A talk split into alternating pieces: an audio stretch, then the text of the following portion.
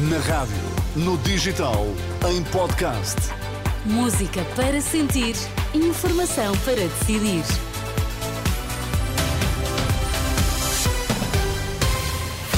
Notícias na Renascença, para já os títulos em destaque. O Conselho de Segurança vai votar cessar fogo em Gaza a pedido de António Guterres. Em Lisboa, centenas de pessoas manifestam-se a pedir a paz no Médio Oriente.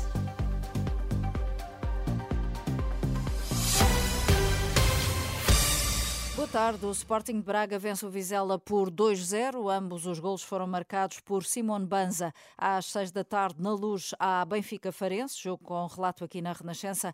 A emissão de bola branca a partir das 5h45. E o Sporting defende amanhã a liderança do campeonato frente ao Vitória. A uma semana de receber o Porto em Alvalade, Ruben Amorim garante que não fará gestão do plantel em Guimarães. Só queremos ganhar ao Vitória. Vamos apresentar a melhor equipa. A melhor maneira de ganhar o jogo seguinte é ganhar o que está à nossa frente. Esse é o objetivo, portanto, não vai haver qualquer gestão. E, eu, vejo um jogo muito difícil hum, em Guimarães e, e, portanto, vai jogar a melhor equipa. O Vitória de Guimarães Sporting é amanhã às 6 da tarde e tem relato aqui na Renascença, tal como o Porto Casa Pia às 8 e meia da noite. Conselho de Segurança da ONU vota às 8 às 9 da noite um apelo ao cessar-fogo imediato em Gaza por iniciativa do Secretário-Geral das Nações Unidas. António Guterres diz que se atingiu o ponto de ruptura e alerta para as consequências devastadoras para toda a região do total colapso do apoio humanitário. Escrevi ao Conselho de Segurança invocando o artigo 99 porque estamos no ponto de ruptura. Existe um alto risco de colapso total do sistema de apoio humanitário em Gaza, o que teria consequências devastadoras. Tudo aquilo que acabei de vos descrever representa uma situação sem precedentes e que levou à minha decisão sem precedentes de invocar o artigo 99, instando os membros do Conselho de Segurança a pressionarem para que se evite uma catástrofe humanitária e apelando a que seja declarado um cessar-fogo humanitário claro. O apelo dramático do secretário-geral da ONU na abertura da reunião do Conselho de Segurança. Também o Papa pediu o regresso da paz à faixa de Gaza ao cumprir a tradição pontifícia de homenagear a Imaculada Conceição na Praça de Espanha. O Papa implorou pela paz também na Ucrânia, defendendo que o destino dos homens é a vida.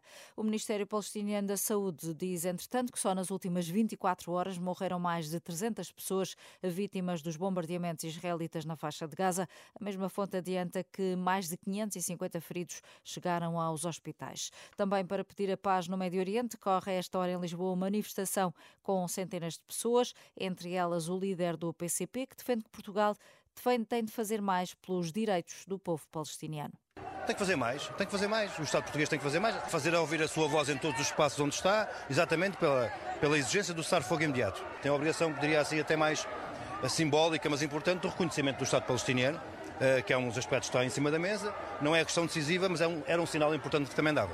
Paulo Raimundo, secretário-geral do PCP. A direção executiva do SNS garante que os responsáveis estão a fazer o possível para assegurar o funcionamento da urgência obstétrica partilhada no Hospital de São Francisco Xavier com o Hospital de Santa Maria, em Lisboa. O serviço tem estado fechado vários dias e assim vai continuar até ao final do ano, porque o Hospital de Santa Maria não tem escalado médicos. Contactado pela Renascença, o gabinete Fernando Araújo assume que os constrangimentos de recursos humanos devido à recusa dos médicos, sobretudo de Santa Maria, fazerem mais horas extra têm colocado desafios acrescidos.